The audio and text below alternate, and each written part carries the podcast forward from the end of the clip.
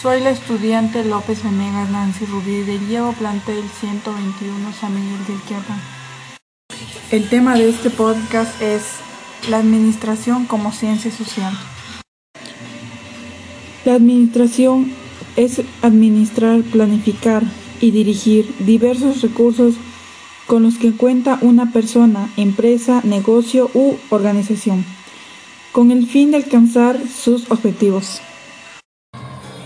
¿La administración se encuentra en la casa y escuela? Sí, claro que se encuentra en la casa y escuela. En la casa sería administrar tu sueldo, en transporte, en mercado, en cosas para el hogar. Para todo tienes que administrar tu dinero y también poder ahorrar. En la escuela también se trata de comprar útiles escolares, planificar bien tu dinero para comprar comida u otra cosa que necesites, llevando todo en un orden. La administración es planificar, dirigir y controlar los recursos y el personal en cumplimiento de los objetivos.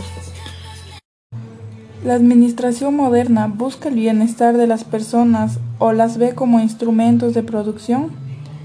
Los entornos empresariales se hacen cada vez más complejos y exigentes, obligando a que las empresas sean día a día mucho más productivas y competitivas para brindar a los empresarios elementos que les permitan incrementar sus niveles de productividad y competitividad. La administración es una tecnología, una ciencia que nos ayuda a llevar todo en orden con las circunstancias de cada día. Utilizamos la administración.